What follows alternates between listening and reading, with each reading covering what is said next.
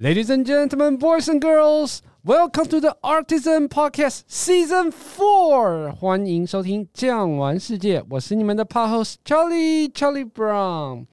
今天一起跟我们去意大利威尼斯旅行吧。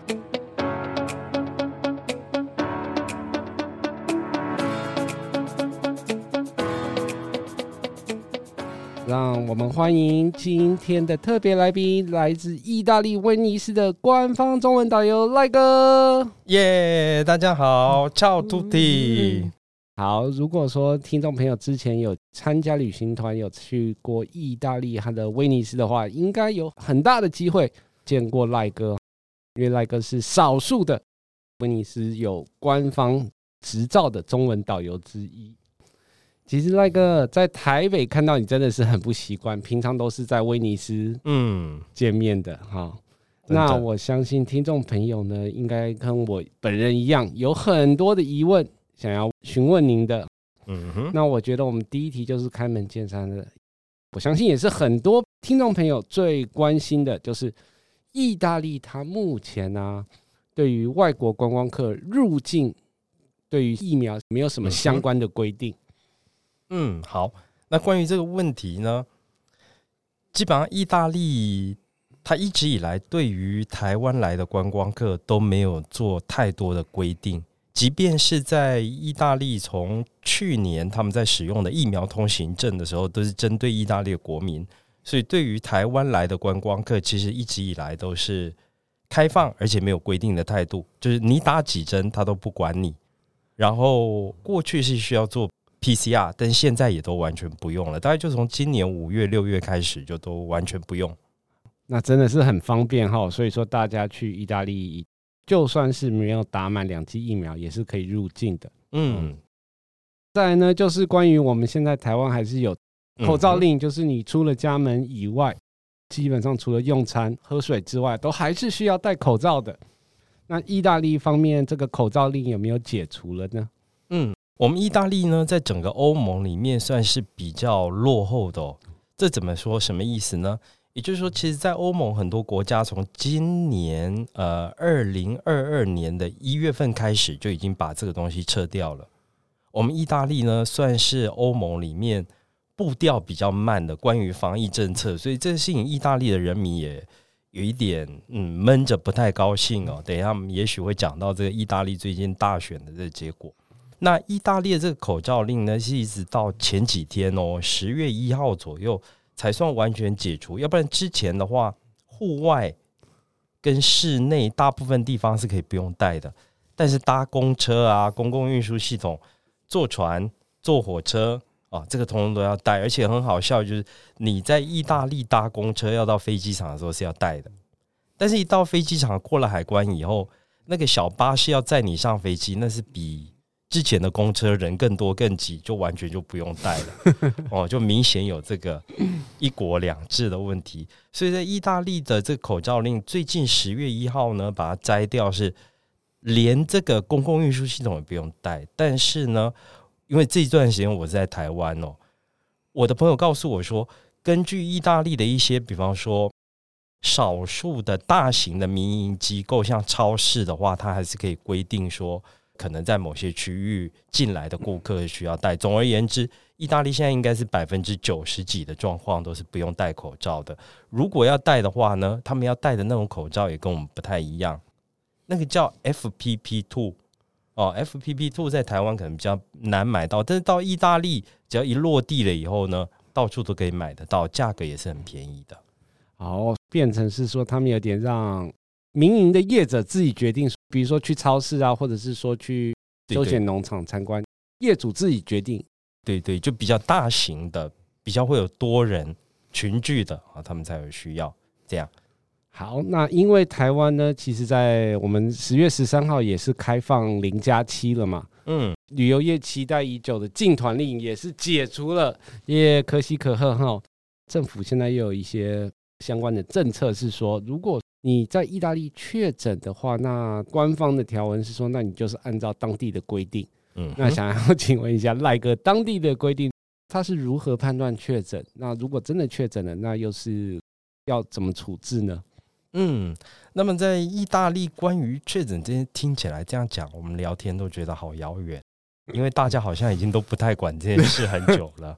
好，那么关于确诊这件事呢，呃，因为最近我们台湾大家都准备要回欧洲旅游了，所以我还是几天前有查了一下这个意大利的卫生署的官网。那卫生署的官网呢，它给的资料基本上是六月、七月左右的资料，目前也没有做最新的 update。它的资料呢，规定好像是对于游客来说是比对意大利人来说是要更严格的哦。就对游客来说，它是规定，如果我们快筛成阳性，如果有通报的话呢，那要隔离五天。五天之后呢，做快筛如果成阴性的话，那就 OK，那就自由了。或者是你完全都不用做快筛，十五天之后就自由了。但是现在问题就是说，大部分的意大利人呢，他们已经从五月、六月开始吧，可能慢慢就不太管这件事了。即使是呢得到 COVID 的话，好像也都是轻症居多，所以大家也都不太通报了。因为一通报的话呢，又很麻烦。一通报的话，就变成说工作上面跟我们一样，可能你就不能去上班哦，要待在家里。那会不会有人来查呢？呃，根据我的了解，百分之九十九好像都不会有人来理我们，就是跟台湾现在一样，大家就是自由新政就对了。对对对，而且他们甚至是比台湾还要更不管这件事了，因为我们常常讲，台湾一开始的防疫做的太好了，好像有点像模范生这样。模范生你要叫他跟大家一起去外面鬼混的话，他可能会觉得怪怪的。那欧洲意大利的话，我的感觉就是。很早开始，他们的防疫呢就比较放任一点哦，比较随性一点，就是有点像意大利人的生活步调一样，piano piano，慢慢的就随便哦，都可以，都可以。对对对，好，这两年呢，其实在之前有一个新闻是讲到说，威尼斯圣马可广场的花神咖啡厅结束营业了。嗯，那我相信很多听众朋友也是会要去说，那现在旅游业要恢复了。那华神咖啡厅有重新营业了吗？有有有，嗯，因为这个问题真的让很多人心碎哦。在去年的时候呢，呃，在脸书上面大家都在疯传这个消息哦。那那个时候传的消息，就是跟很多意大利的餐饮业一样，在那段意大利封城的时间过后呢，很多都干脆就休息了。那还好呢，他也没有换老板，也没有换地方。所以这些历史悠久、古老的咖啡厅，在圣马可广场，在威尼斯上的呢，大概都在去年的夏天左右，他们又原班人马又重新回来，恢复营业。对对对对，又恢复营业了。所以呢，悠扬的乐声，很多的鸽子，古老浪漫的咖啡厅，还是在威尼斯等大家。对，赶快来。好，那除了花神咖啡厅之外啊，威尼斯还有另外一个很有名的，就是贡多拉凤尾船了。嗯，那赖哥，你可以跟我们大概介绍一下凤尾船的由来吗？贡多拉呢，真的是一个很特别的东西哦。所有的观光客来到威尼斯，第一个 impact，第一个冲击，你就会感觉到哇，这城市好特别的气氛氛围，而且呢，河道啊、道路啊，我，都非常的窄小，在里面穿梭就只有这个黑色的船——贡多拉船。那这个船呢，大约十一公尺左右，窄窄细细的又歪一边，它是一种平底船，可以让这种船呢，在非常浅的烂泥咸水的威尼斯的那种细湖浅滩里面，哦，非常拥挤的城市里面呢，它能够打转回旋做转弯，非常灵巧的在这个细湖的地形沙洲里面来生存，所以它真的是一个为了威尼斯沙洲而诞生的一个产物哦。那么这船呢，造价非常非常的昂贵，它是两三百片的木材，完全用人工稻草熏烤，再上这个漆呢，很多的时间，大约可能要一年左右的时间才能做好一台非常昂贵的船。全威尼斯里面现在大概有两三百位左右的贡多拉船夫，经过政府合格考试的，因为每一条河道它的下面深浅、水流其实都不太一样哦哦，所以这考试非常非常的难考。那么两三百条。左右的这个贡多拉船呢，就可以带着我们的观光客最直接来体验这个水都威尼斯独一无二的氛围。你坐上这个船绕一圈，你就会发现跟你走路看到的城市根本就是两个不同的世界，很特别，很棒。那我们坐这个贡多拉呢？如果说以台湾观光客的话，有没有什么比较需要注意的地方呢？因为这个船呢，它本身歪一边，所以通常我们的团员呢，大家来国外玩都很嗨哦，在国外玩。那么大家排队，各国团体在那边排队准备要登船的时候呢，大家都非常的高兴啊，拍照啊，哦，或者是这个欢乐哈、哦，各种行为都有这样。那么一上那个船，大家就会尖叫了，因为手里面相机可能就会掉到水里，或者说之前坐好的人就会花容失色，觉得他可能快要掉到水里这样。据说这个船呢。八世纪啊，九世纪的时候呢，法兰克人要来攻打威尼斯的时候，他们的总督派着自己的女儿搭了一台平底船过去跟这个查理曼大帝他们做谈判的。一个简单的平底船，最后就演变成我们今天看到那样两端起翘的，非常的夸张，让那个船好像是漂浮在空气，漂浮在轻轻贴在水面上，很特别的一个船哦。那坐这种船，我们可能就要注意一下。坐的时候，大家不要站起来移动啊。然后做的时候，大家拍照的时候都要小心，这样，因为有时候东西还是会掉到水里的。掉到水里的时候呢，他们还有一个很特别的一个 group，由退休的贡多拉船夫的老先生们组成的一个潜水协会。如果我们很贵重的东西真的掉到那个地方，我们可以打电话请他来捞哦。但是这个代价跟费用都蛮高的，就是多少钱？多少钱？我很好奇。好多年前我听说大概是一百多块欧元起跳，起跳。就是、对，因为他要穿着潜水服这样子潜下去，那下面呢都是透明度很差哦，视线不太好的这个烂泥，所以他要在下面挖蛮久的。那那个，那就你在当地的观察，如果说是以威尼斯的观光来说呢，它跟二零一九年相比，那恢复了，你觉得有几成呢？还有就是说，近期的话，你有没有看到有比较多亚洲籍的观光客多吗？还是以欧美的客人为主？嗯，非常有意思的问题哦。哦，大概从今年的五月、六月，欧洲各国开始陆陆续续松绑以后呢，我们欧洲就面临了一次报复性旅游，好夸张，好夸张。但是报复性旅游看起来很特别哦，跟过去看到的这个市容街景都不太一样，少掉了好多好多大型的各个肤色、各个语言的各国团体。我们看到比较多的都还是东欧人。后来的美金越来越强势，所以美国团呢也出现了。那么亚洲人呢，我们看得到的大概就只有马来西亚或新加坡有比较大的团体，日中台都完全没有开放，所以完全都不存在的哦。韩国团呢有开放，但韩国团我每次经过的时候看到都零零星星的，团数人呢都不多，可能也基于防疫的原则哦，大概就七个、八个、十个人，跟东南亚的一团三十几个人看起来完全不一样。那么这个旅游的规模的话呢，我们讲要回到那个二零一九年，感觉有点难喽。因为、那个、可能明年呐、啊，明年呢、啊？嗯，二零一九年真的是那个全球化的 party 最后要结束前的那个最疯狂的狂欢。那时候来意大利玩的朋友，如果还有记忆的话，相信可能都还记得，走到哪里都是人，然后吃饭要排队，搭船要排队，做什么事情进博物馆都要排队排好久。这个盛况呢，可能还要在几年的时间才能慢慢恢复哦。应该是航空公司的运能啊，嗯，对对，这个是一个很大的影响。以前飞意大利的航班多，所以能去的旅客多。现在就是慢慢恢复，应该明年就会更好一点。我们可以附带提一下吗？观光旅游业这件事哦，好像这几天我一直看到呃，脸书上面有朋友呢。哀鸿遍野，因为去日本的那个虎航呢，一直被 cancel 哦。为什么一直被 cancel？因为在欧洲也有其实这个问题哦。因为疫情一开始了以后呢，他们就开始资遣人员，这样他们资遣人员，尤其在飞机场，这个问题就变得有点严重。现在观光业回来了以后，尤其从今年开始呢，就常常发现人手不足这件事。据说欧洲有几个大机场哦，有两个，据说还是呃问题蛮大的。经常会因为人手不足啊，班机会 delay 很久，或者甚至他就告诉你很抱歉，因为人手不足哦，所以他们这个航班必须取消。是因为当地地勤的人手不足，地勤的人找不回来了。为什么找不回来呢？因为大家发现，嗯，可能现在后来找到其他的工作呢，周六周日就可以留在家里陪家人 哦，就不用再去飞机场轮班。飞机场轮班基本上就是他给你什么时间，你就要去做这样哦。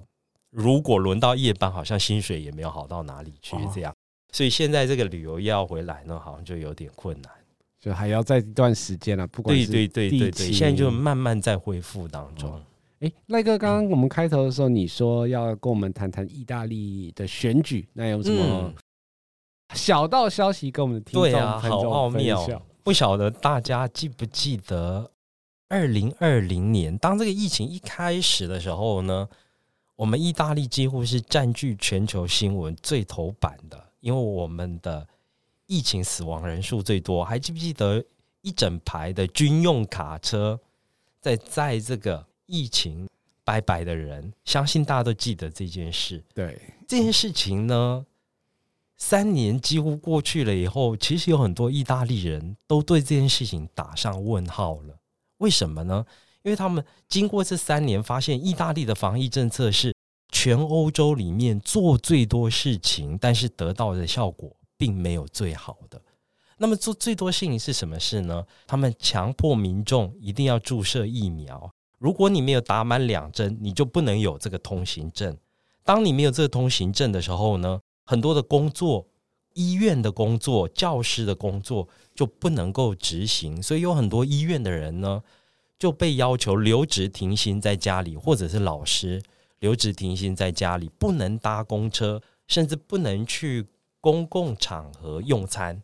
所以这件事情呢，意大利人都忍着不讲，忍到今年的选举呢，终于在一个多月前，我还记得台湾的媒体全部都用意大利。极右派抬头这个抬头来下哦，其实他在意大利是叫做 centrodestra 哦，也就是说中间偏右的政党，没有到极右派哦。虽然说这位我们现在的政党领导人啊，这位梅洛尼小姐呢，她的确价值上面是比较偏向保守传统的。那为什么她会出现呢？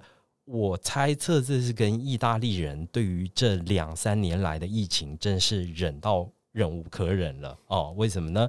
因为这个梅洛尼的政党呢，就是当时所有的意大利不分左右，全部联合起来，跟前总理呢，他们一起支持这个疫苗政策。没有服从这些疫苗政策的国民，就会失去所谓我们的行动自由这件事。意大利人都看在眼里，都忍着。所以最后呢，没想到这次选举完出现的，就是一个当年跟大家都不配合的。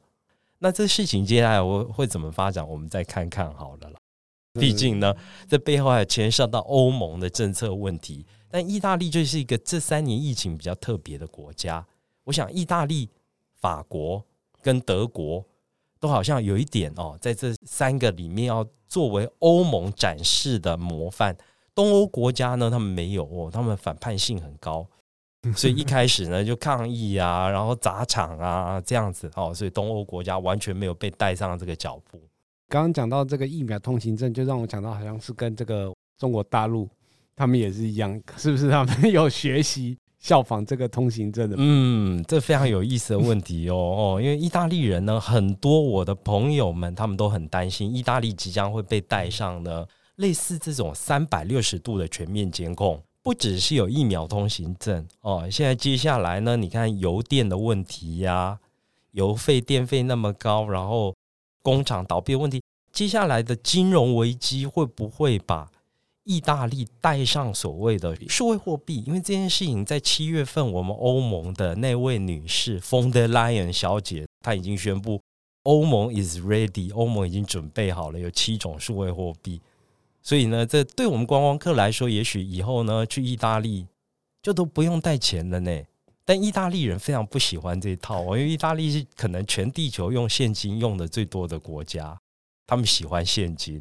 对，为什么呢？我可以告诉你为什么。因为意大利，如果你要数位货币或者刷卡的话，你就要缴税，你不能逃税了。现金就可以不用缴税。对对，没错。而且一般的民众呢，非常反弹的是说。为什么所有的东西都变成我们都要经过银行来过一手，让银行来获利？这样，总而言之呢，牵涉到 privacy 的问题，欧洲人都蛮敏感的。所以，其实我觉得值得大家观察的非常有意思的一件事，就是这一种中式的三百六十度的监控，从所谓的健康码到这个数位金融监控有没有办法对付这一些曾经做过大革命的欧洲刁民们 哦？因为这些欧洲刁民们其实是蛮凶的哦，可能平常忍着还 OK 哦，等到他要爆发的时候都蛮夸张的，压抑太久了，爆发起来就很惊人。嗯，让我们拭目以待。好，那如果说听众朋友还觉得意犹未尽的话，不用担心，我们下一集还是我们的赖哥先跟大家预告一下。那如果您喜欢今天的内容，别忘了订阅、给五星好评，也欢迎到各大平台留言。谢谢您的收听，我们下集见，拜拜，娇娇，谢谢。本节目由巨匠旅游制作播出。